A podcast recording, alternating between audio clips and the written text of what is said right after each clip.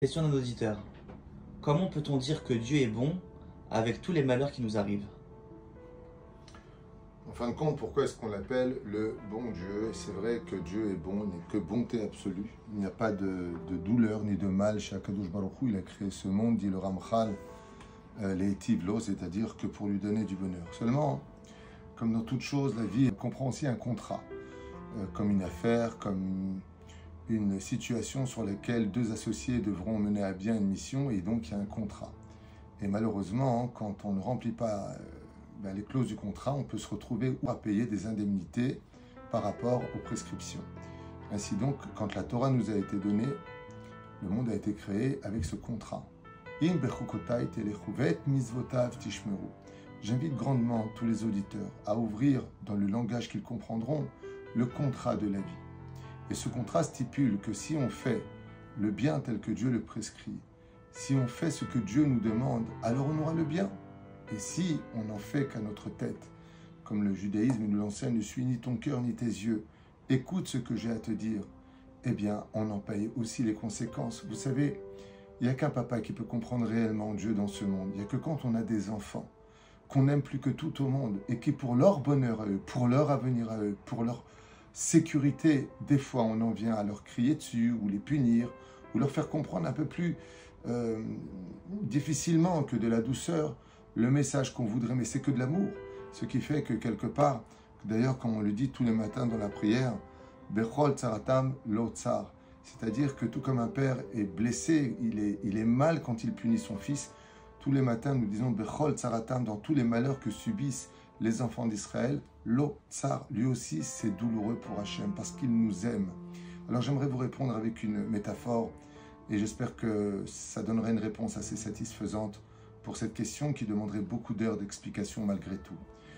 Euh, un jour, un roi avait un fils et il lui a laissé en héritage un magnifique palais, empreint de, jardins qui n'en finissaient pas, des vergers, des, des prés, des centaines de pièces, un palais extraordinaire qu'aucun esprit humain ne pourrait comprendre.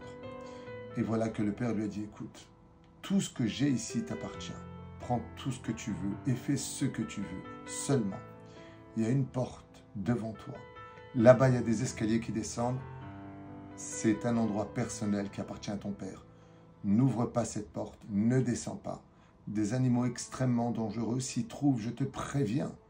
N'ouvre pas cette porte, car de qui plus est, les escaliers sont empreints de pièges qui pourraient libérer une cage d'où sortirait un ours, un lion, un tigre et te mettre à mort. Je t'en supplie, mon fils.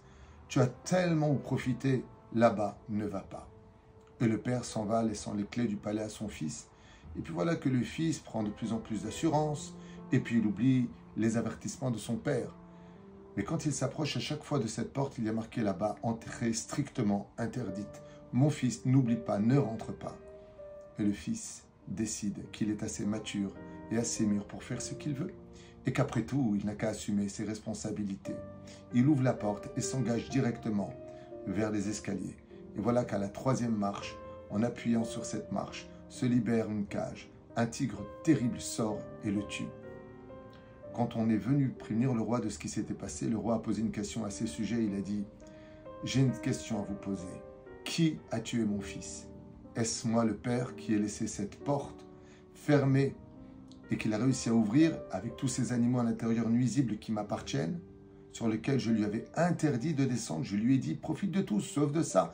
Suis-je le responsable? Est-ce le tigre qui a tué mon fils sur le domaine physique? Le meurtrier, c'est lui? Ou est-ce que c'est mon fils? Et bien entendu, toute personne qui a un séchel a répondu, c'est ton fils. Toi, bah, c'est comme un père qui prête la voiture à son fils et lui dit, mon fils, fais attention, ne roule pas vite, euh, il pleut, Fais attention, en lui prêtant la voiture, il ne le tue pas. Et pourtant, il y a énormément d'accidents de voiture qui causent la mort de beaucoup de gens. Mais celui qui cause sa propre mort dans cette histoire précise, c'est nous-mêmes. Dieu nous a dit, regarde, profite de tout. Juste fais les brachot. Là-bas ne va pas. Ne mange pas ce qui n'est pas cachère. Ne touche pas ta femme quand elle est nida. Fais Shabbat. Fais ce que je te demande. Et nous, on prend nos responsabilités.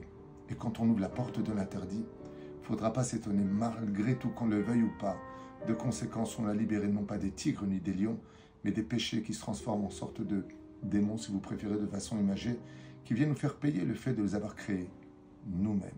C'est pour cela que nous avons les tachanounim et que quand on peut reprocher à Dieu quelque chose en lui disant c'est de ta faute, n'oublions pas que si un doigt est dirigé vers lui, on en a au moins trois qui sont dirigés vers nous. C'est-à-dire qu'on a une énorme responsabilité dans ce qui nous arrive. Et malheureusement, qu'on le veuille ou pas, ce contrat, Dieu le respecte, mais nous, il faudrait peut-être qu'on se remette en question. La vraie question, c'est pas est-ce que le bon Dieu est vraiment un bon Dieu? La question, c'est est-ce que nous, on est des bonnes créatures? Merci beaucoup.